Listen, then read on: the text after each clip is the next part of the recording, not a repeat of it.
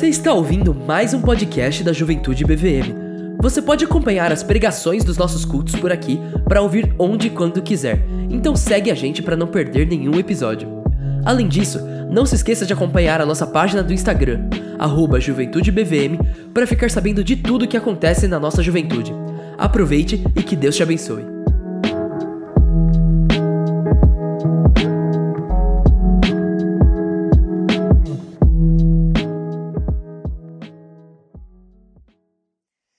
Eu fico cada vez mais convicto a cada semana que se passa.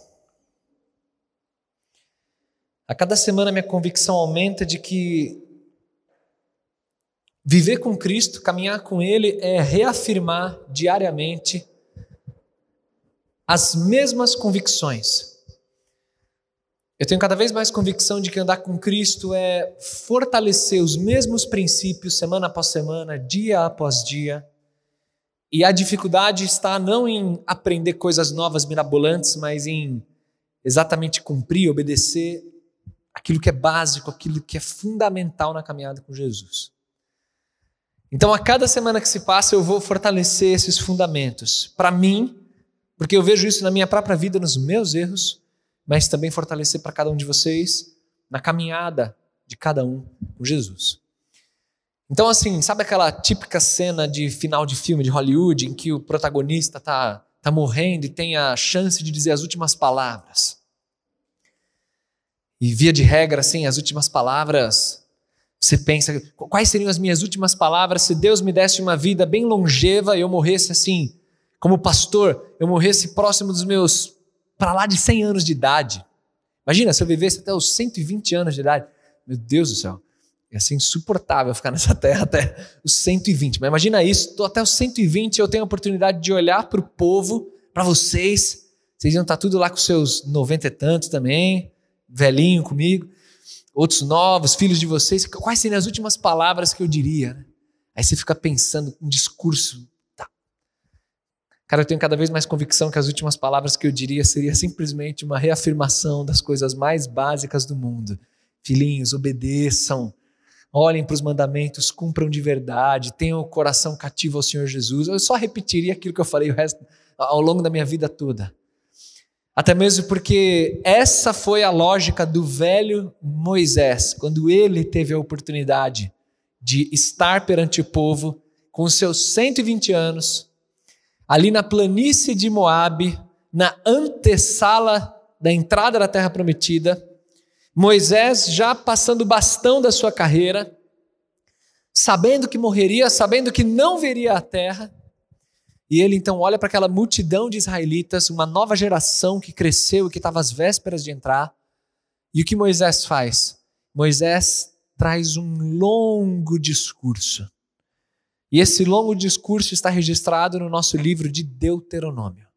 Abra comigo aí. O livro de Deuteronômio é exatamente esse discurso de despedida do velho Moisés, reforçando ao povo os antigos fundamentos, relembrando os preceitos da lei, firmando cada detalhe do que é uma vida de obediência ao Senhor e de respeito à palavra dele.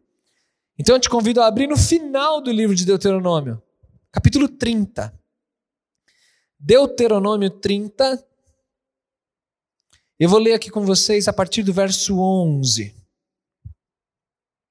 Então nós leremos do 11 até o 14, esse trechinho. Deuteronômio 30, 11 a 14. O que hoje estou ordenando a vocês não é difícil fazer nem está além do seu alcance. Não está lá em cima no céu, de modo que vocês tenham que perguntar: quem subirá ao céu para trazê-lo e proclamá-lo a nós a fim de que lhe obedeçamos? Nem está além do mar, de modo que vocês tenham que perguntar: quem atravessará o mar para trazê-lo e, voltando, proclamá-lo a nós a fim de que lhe obedeçamos? Nada disso. A palavra está bem próxima de vocês. Está em sua boca e em seu coração. E por isso, vocês poderão obedecer-lhe. Vamos orar de novo, gente. Essa é a tua palavra, Senhor. Na nossa boca e no nosso coração. Tua palavra permeou esse culto. Nós cantamos a respeito de ti. Estava em nossos lábios até agora há pouco.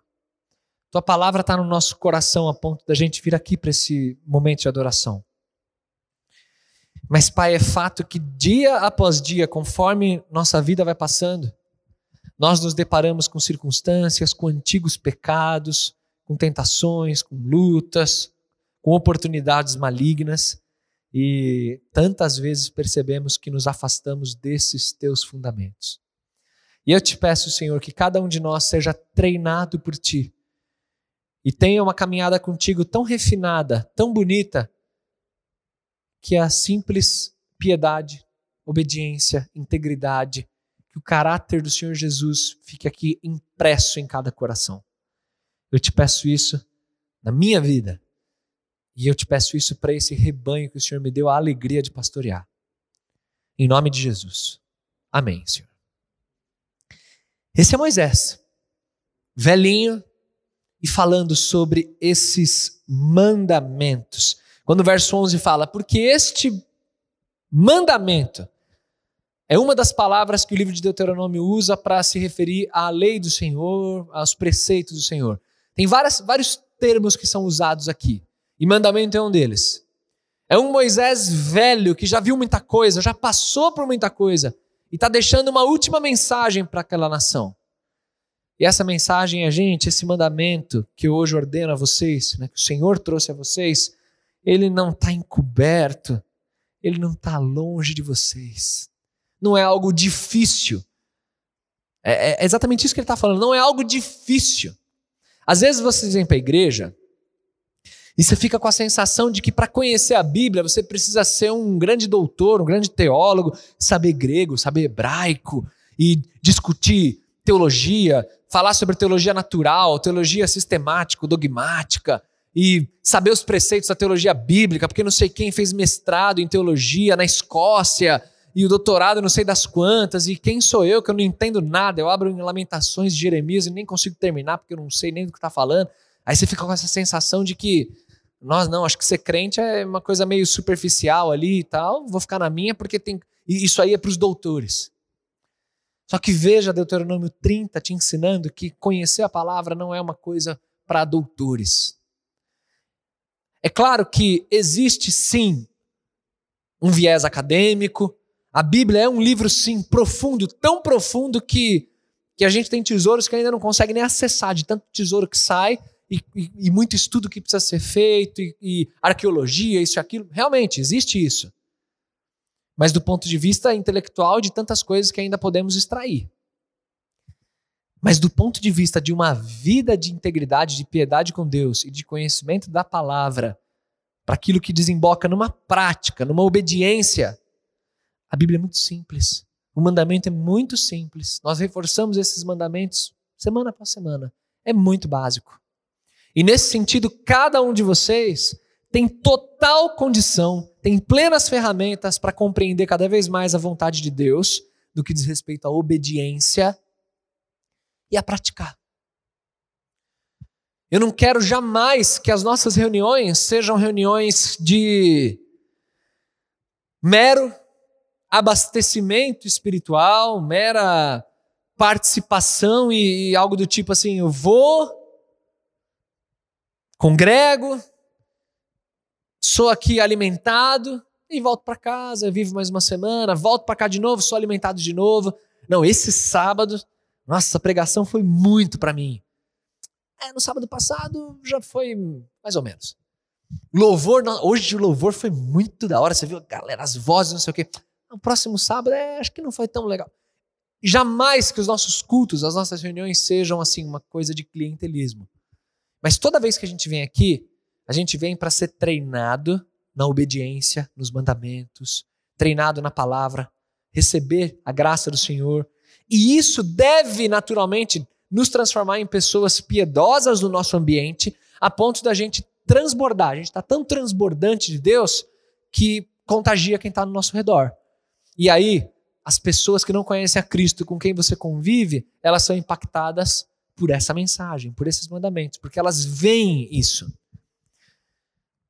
A gente precisa entender que tem muitas pessoas que nunca abriram a Bíblia, que inclusive têm medo da Bíblia. Acham a Bíblia um livro retrógrado, gigantesco e que é, é um livro antigo aí que tem os crentes da igreja que, que ainda dão atenção para esses autores ultrapassados. Tem gente que encara a Bíblia assim, que nem gosta de crente nem nada.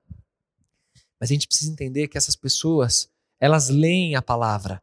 Só que elas leem a palavra numa não é literalmente uma leitura, é quase uma série do Netflix. E essa série é a tua própria vida. Você é o protagonista ali da série do que é a escritura. E cada ato que você faz, cada decisão que você toma, a tua postura, tudo isso está transparecendo ou não os mandamentos simples que o Senhor deixou. Você consegue imaginar o velho Moisés falando: gente, é simples, seguir a Deus é simples. Não compliquem. Os mandamentos não são difíceis ou não estão encobertos. Essa é a ideia. É algo simples, está no teu colo.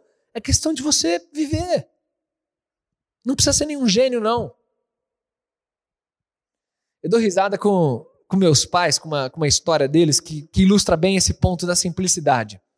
Há, há vários anos, meus pais foram para o interior de Pernambuco, fica a uns 200 quilômetros de Recife, uma cidadezinha, eu nem lembro o nome, é um, é um teatro a céu aberto que tem lá, chamado Nova Jerusalém. É o maior teatro a céu aberto do mundo. É, é, tipo uma cidade construída, é animal, que tem, tem espetáculos da paixão de Cristo. São várias cenas e a multidão. Vai uma galera, vários ônibus. Vai uma galera e você. Cada cena é tipo assim: o público vê uma cena, coisa de 500 atores, assim. Vê uma cena, aí a multidão anda, vai para outra cena. É um negócio absurdo. E aí meus pais foram lá, no ônibus, uma caravana de ônibus, meus pais foram lá para essa cidade, Nova Jerusalém. É, acho que a cidade é Brejo da Mãe de Deus, é um negócio assim, um nome, uma cidadezinha, 200 quilômetros de Recife. Aí, chegando lá no lugar, no ônibus, sobe uns agentes lá de, de vigilância sanitária, essa galera, né, é, para dar algumas instruções, que é muita gente. E aí chegou um carinha no ônibus e o cara começou a falar, gente, quando vocês descerem aqui, apenas consumam alimentos de locais que tenham esse essa marcação, esse selo, que são locais aprovados aqui pela vigilância sanitária e tudo mais, são locais que estão cadastrados e os alimentos são de procedência, são de confiança. Não consumam alimentos de outros lugares. Aí o cara faz pergunta, o cara enfatiza. Não, só consumam alimentos aqui. Tá bom. O cara chegou, o ônibus parou, estacionou. Todo mundo desce. Dá um minuto, minha mãe olha para trás, tá meu pai com um queijo coalho assim na mão, comendo. Fala, quer? Aí meu pai, aí minha mãe chegou, onde você, onde você comprou isso aí? Ela, ah, comprei naquela barraquinha, tava mais barato, promoção tal. Os outros, mó caro. O carinha fez uma promoção, não sei o quê, um queijinho coalho. Aí minha mãe, Gustavo, você, você não ouviu o que o cara falou até agora no ônibus? Isso é besteira. Né? Isso aí eles falam para vender, para não sei o quê, tá bobagem. Eu não preciso falar que naquela noite meu pai teve uma desinteria absurda, passou mal depois do, depois do espetáculo, voltou no hotel, passou mal. Mas isso é para ilustrar o quê, gente? Que é, é, é difícil, cara, entender. O cara foi no ônibus, o cara avisou, falou, explicou, coisa simples. Ó, oh, é isso aqui. A pessoa não entende, cara. Pelo menos meu pai nunca mais fez isso. Aprendeu. Aprendeu a lição, ouviu. Mas é, é tão complexo assim. Só que a sensação que eu tenho é que, em relação à palavra de Deus e aos mandamentos dele, nós somos mais ou menos assim. Porque é semana após semana é uma coisa simples. Ó, oh, não faça X. X é perigoso. Vigie e tal. Aí dá um pouquinho de tempo, a pessoa vai e faz X. E por que, você fez X? Não, porque eu achei que era melhor. Não, porque isso aí é besteira. Não, porque vem uns argumentos nada a ver. Dia após dia a gente vê essa história se repetindo. Então Moisés, que viu, o velho Moisés, que viu uma geração sair do Egito, presenciar o milagre da abertura do Mar Vermelho, registrado em Êxodo 14 viu aquela geração em Êxodo 15 cantar junto com Miriam as grandezas do que Deus fez. Você tem noção do que é o mar se abrindo e você olhando isso. E Poucos capítulos depois, já no 17, você vê o povo caindo, murmurando, esquecendo de quem é Deus. Moisés viu isso. Moisés conviveu 40 anos com um povo rebelde no deserto. E agora eram os filhos dessa geração rebelde, que todos morreram no deserto após a peregrinação de 40 anos. Moisés está falando com essa geração, os filhos, que já tem idosos entre eles, já tem netos, já tem. Mas é esse o povo que vai entrar na terra. E Moisés já está no fim de carreira, e ele está dizendo: Filhos, guardem os mandamentos. O livro de Deuteronômio fala para lá de 40 vezes: guardem os preceitos, guardem os mandamentos, guardem os juízos, observem o que o Senhor fala, dê atenção a isso.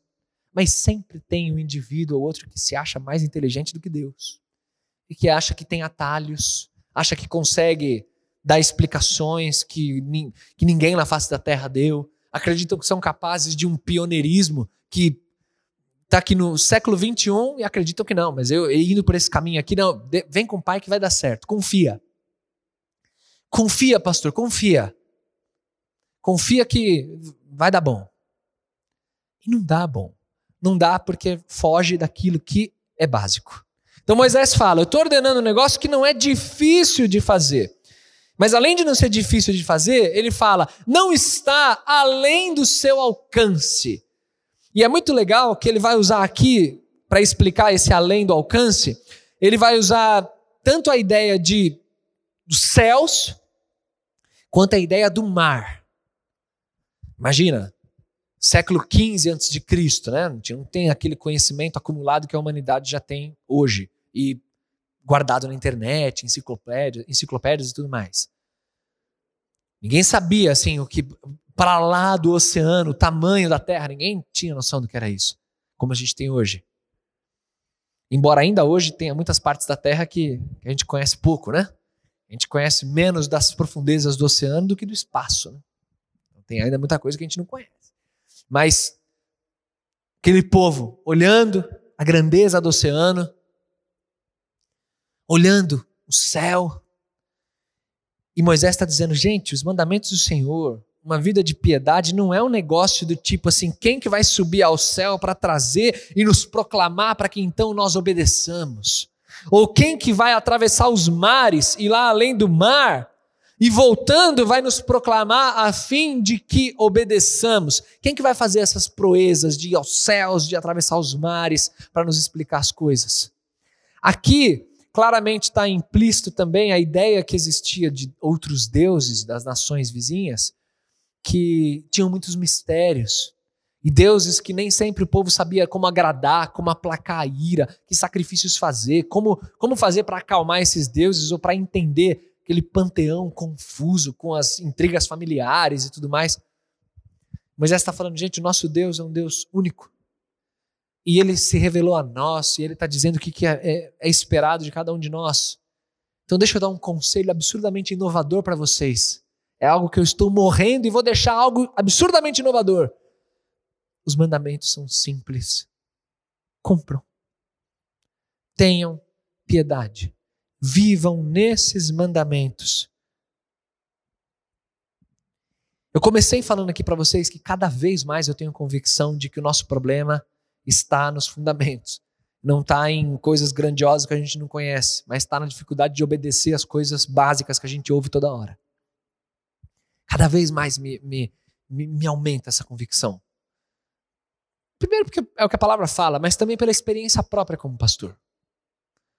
Recentemente estava eu aconselhando um casal, casado, com filhos. O problema do casal lidar com os embates entre marido e mulher diante da rotina cansativa das crianças. Eram crianças pequenas, tipo Estela e Alice, assim. E, gente, acreditem. Desejo que muitos de vocês cheguem lá, mas é uma fase única da vida, tá? Esse negócio de ter criança pequena, mais de uma em casa, meu amigo. Vai chegar, vou fazer um papo de velho aqui para vocês. Vai chegar o dia Daqui 10, 15 anos vocês vão olhar para trás, vocês vão se lembrar do pastor Bruno e falar: nossa, o pastor Bruno pastoreava a gente com as meninas nessa idade, que incrível. Trazendo um pouco de glória aqui para mim. Não, mas eu vou deixar glória com Deus. Mas assim, é uma fase, é uma fase difícil da vida. Esse negócio das crianças pequenas é treta, cara. E, e esse casal estava com muita dificuldade por causa das crianças pequenas. Eles estavam com muito conflito porque eles tinham bagagens diferentes de cultura familiar, de educação, de expectativas do que fazer com as crianças. E aí, pandemia, home office, apartamento, crianças, meu amigo. Não sei como é que o meu apartamento está de pé ainda, não, não ruiu, não desmoronou. Mas a, esse era o problema do casal. Eles diziam que em outras áreas da vida, eles já eles tinham conseguido assim, cede você um pouquinho, cede você um pouquinho mais e, e se acertar. Mas nesse caso específico, eles não estavam conseguindo chegar num denominador comum. Porque a esposa insistia que o marido ajudava pouco, e quando fazia as coisas, fazia errado. E o marido insistia em dizer que a esposa era desequilibrada, sempre gritava com as crianças, sempre estava lá em cima com a frequência, e que tudo que ele fazia era errado. E estavam nessa. E não tentaram conversar duas vezes entre si, não chegavam no acordo, as crianças causando, as crianças começam a perceber a diferença entre pai e mãe.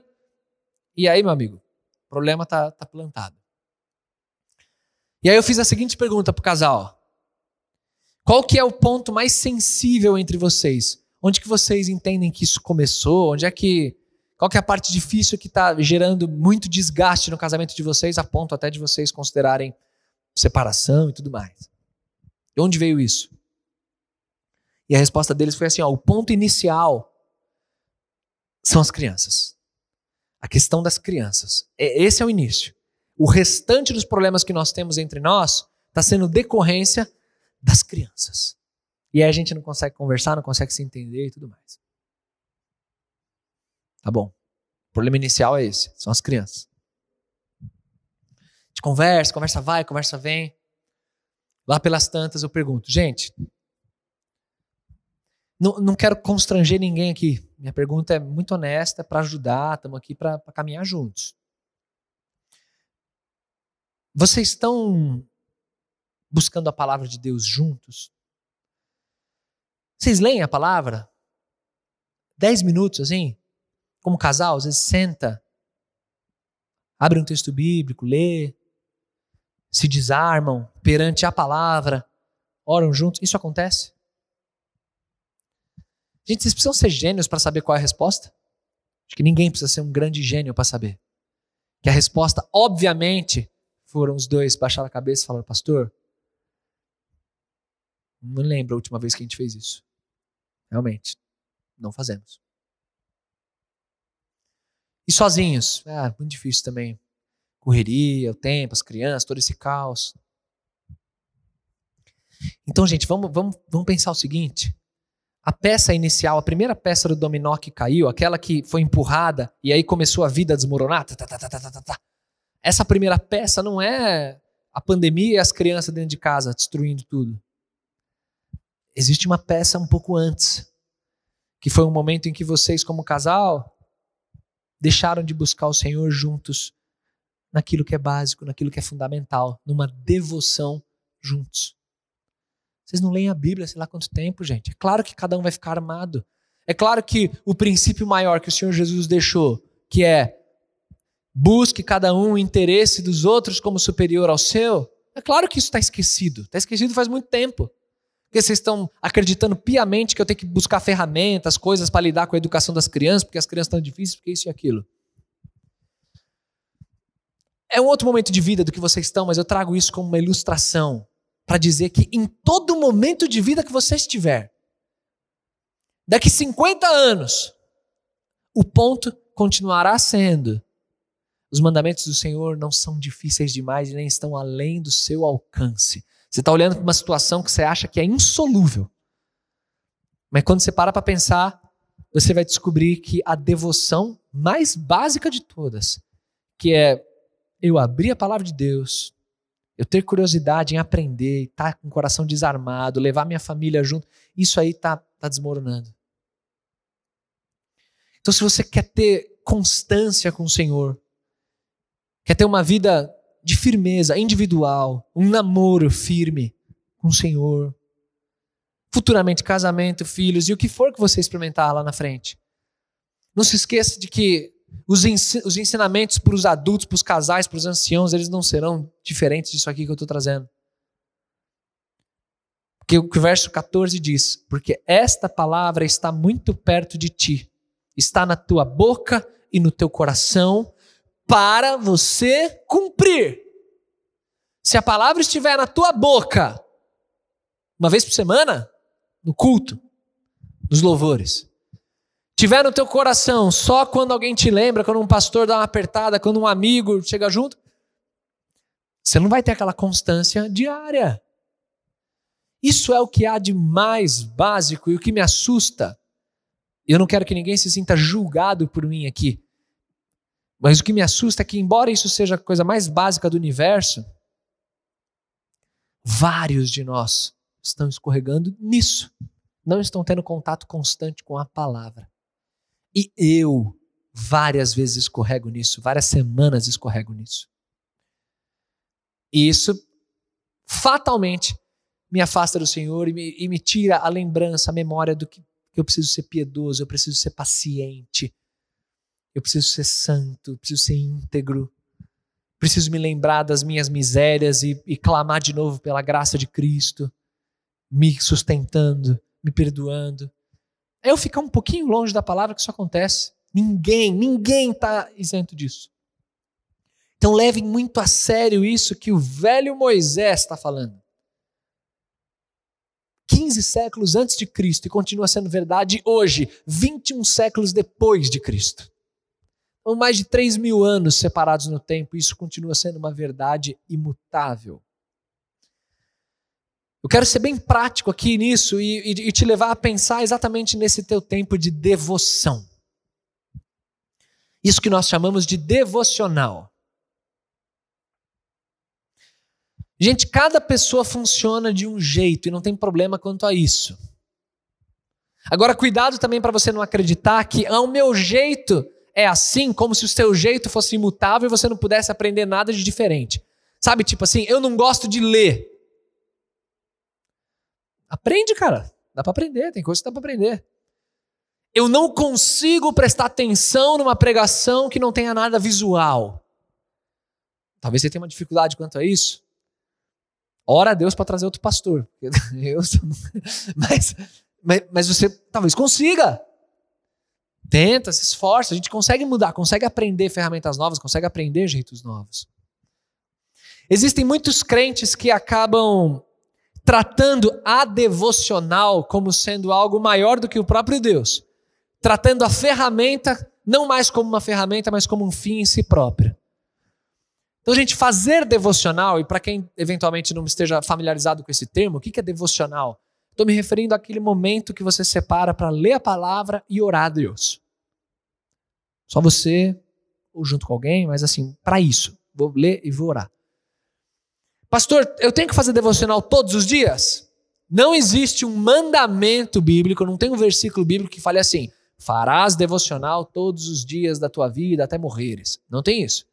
O que tem é o resultado: a obediência ao Senhor, o amor à palavra, a piedade. Tem sim textos, por exemplo, como o próprio Deuteronômio 17, que mandava o rei de Israel ter uma cópia das Escrituras e lê-la todos os dias para que ele não se sentisse superior a nenhum dos seus irmãos e para que não tivesse no coração também o desejo de pecar, tendo muitos cavalos, né, muito poderio militar, muitas mulheres, isso e aquilo. Então tem, tem princípios bíblicos nessa direção, mas não tem um texto que diga: se você não fizer devocional um dia, você pecou, já era. Não, não tem, não tem isso. Mas é um bom princípio. Fazer devocional é uma alternativa excelente.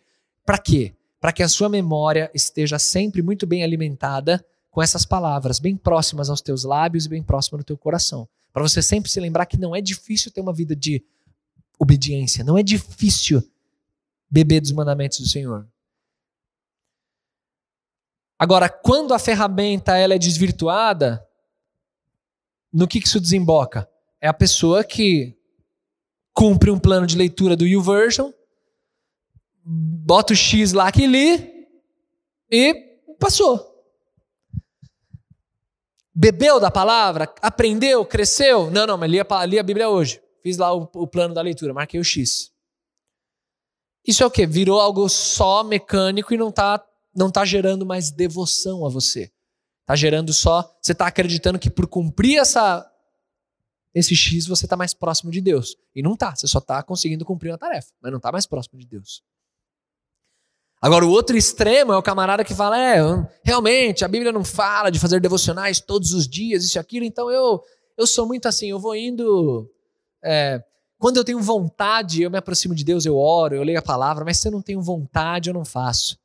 Quer dizer, é uma pessoa que é guiada pela vontade. É um animal, né? O animal é assim: tô com fome, eu vou caçar.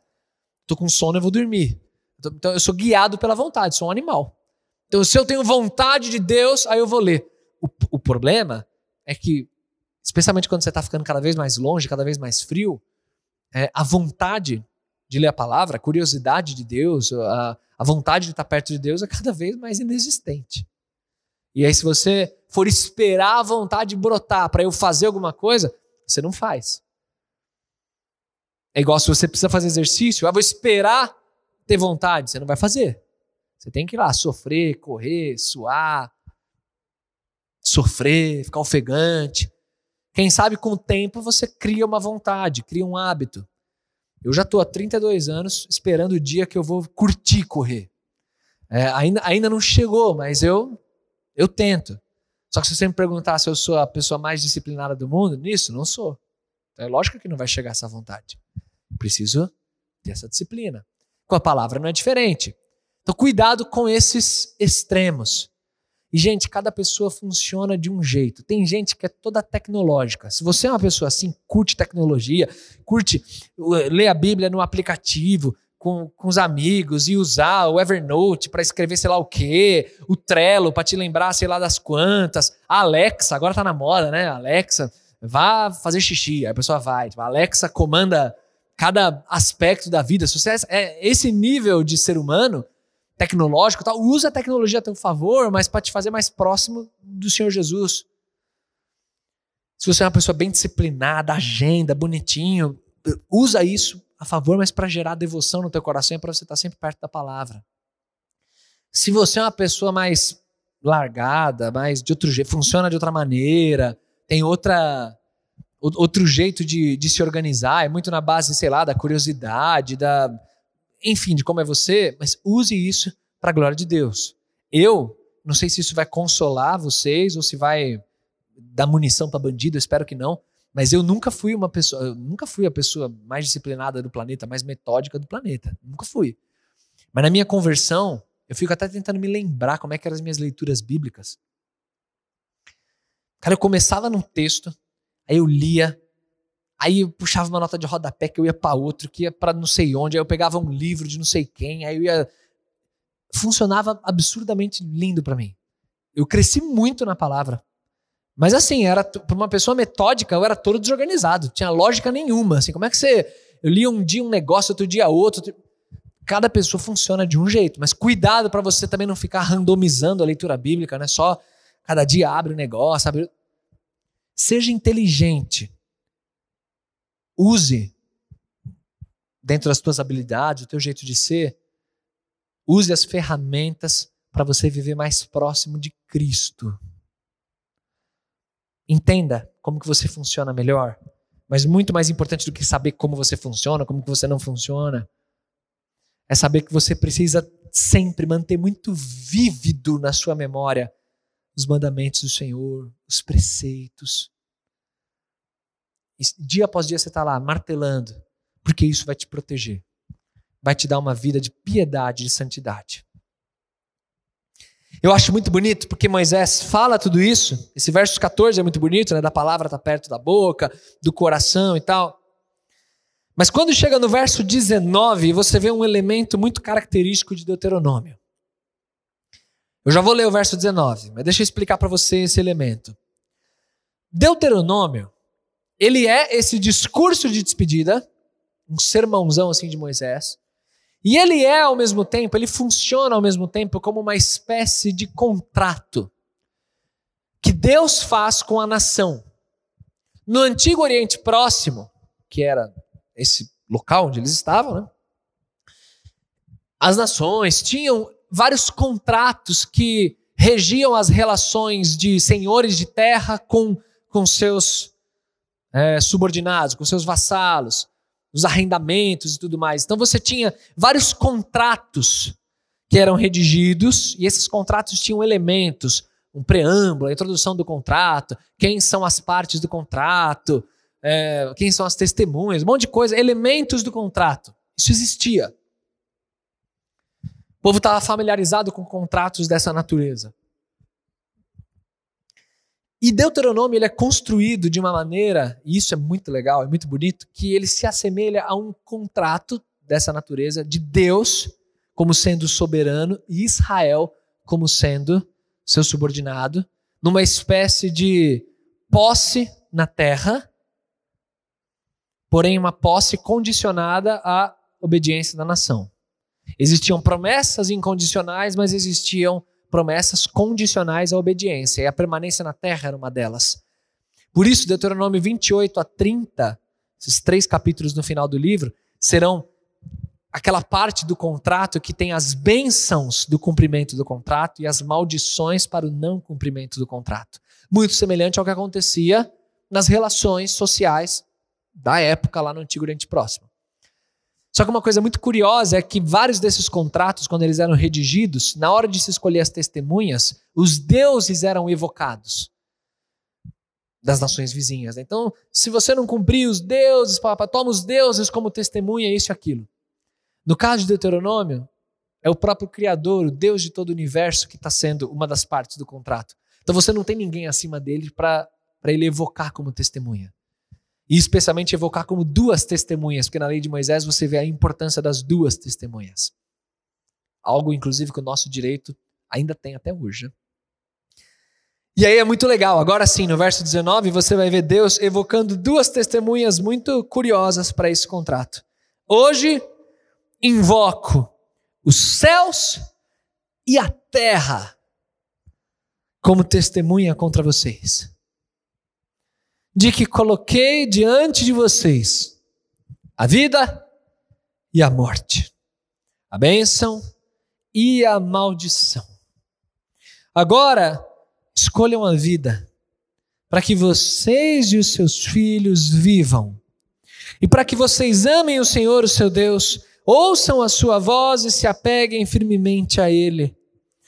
Pois o Senhor é a sua vida e ele dará a vocês muitos anos na terra que jurou dar aos seus antepassados, Abraão, Isaac e Jacó. Acho muito lindo isso, gente. Os céus e a terra são as duas testemunhas. A criação. De que eu estou oferecendo para vocês a vida e a morte. Escolham, pois, a vida e vivam. Alguém já disse que todos somos livres para fazer escolhas, mas todos somos prisioneiros das consequências. A gente escolhe várias coisas, mas as consequências tantas vezes a gente não escolhe. Elas vêm. Então não brinquem, gente, não brinquem. Vocês têm uma vida inteira pela frente. Não vivam atrás de momentos emocionais que vão, vão te dar aquele ânimo, aquela força. Aquele culto poderoso que você vai sair emocionado, chorando, querendo mais ao Senhor e tal. Aquele pico emocional. E aí logo depois, coisa diminui. Depois o pico de novo e diminui. A vida com o Senhor, ela é uma constância. É constantemente você escolhendo a vida. Em um mandamento que não está além dos céus, não está além do mar, não é algo super difícil, não é algo super teórico. É algo prático.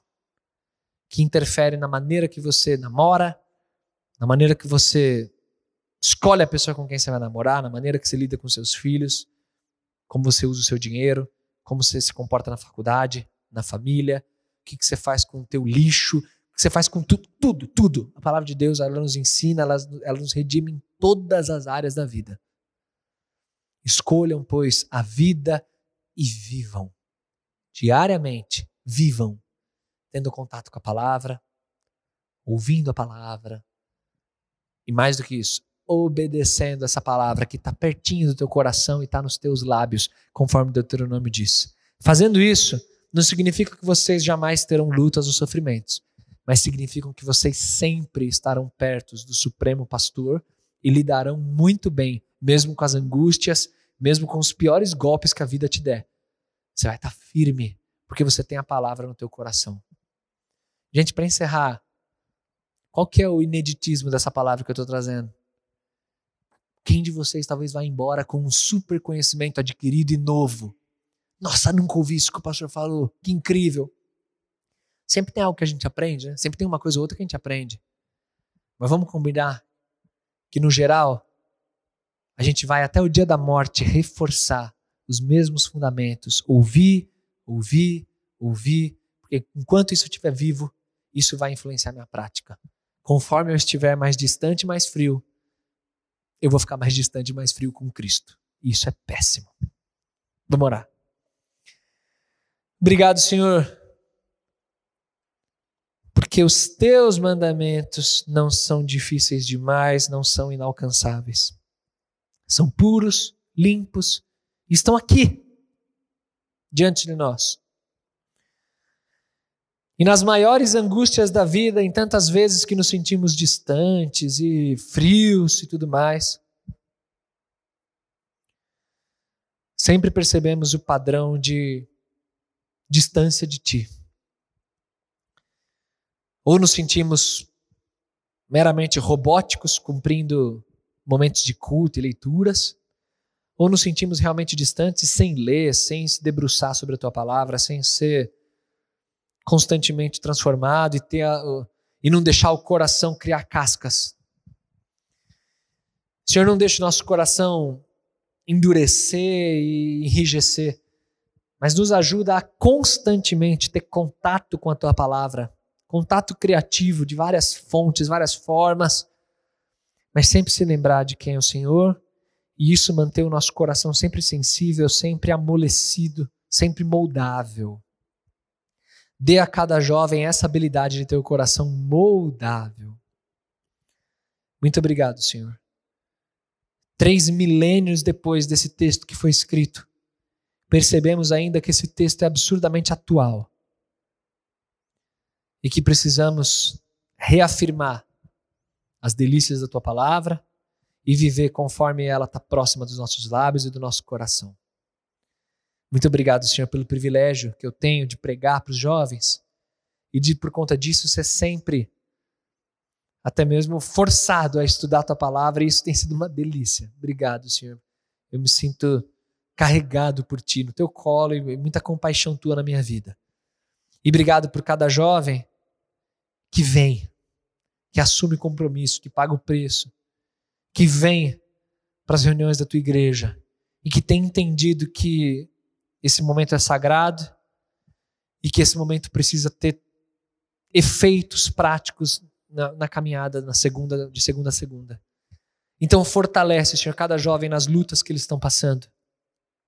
Como pastor, Senhor, eu te apresento esse rebanho, te pedindo para que o Senhor tenha muita compaixão das lutas de cada um.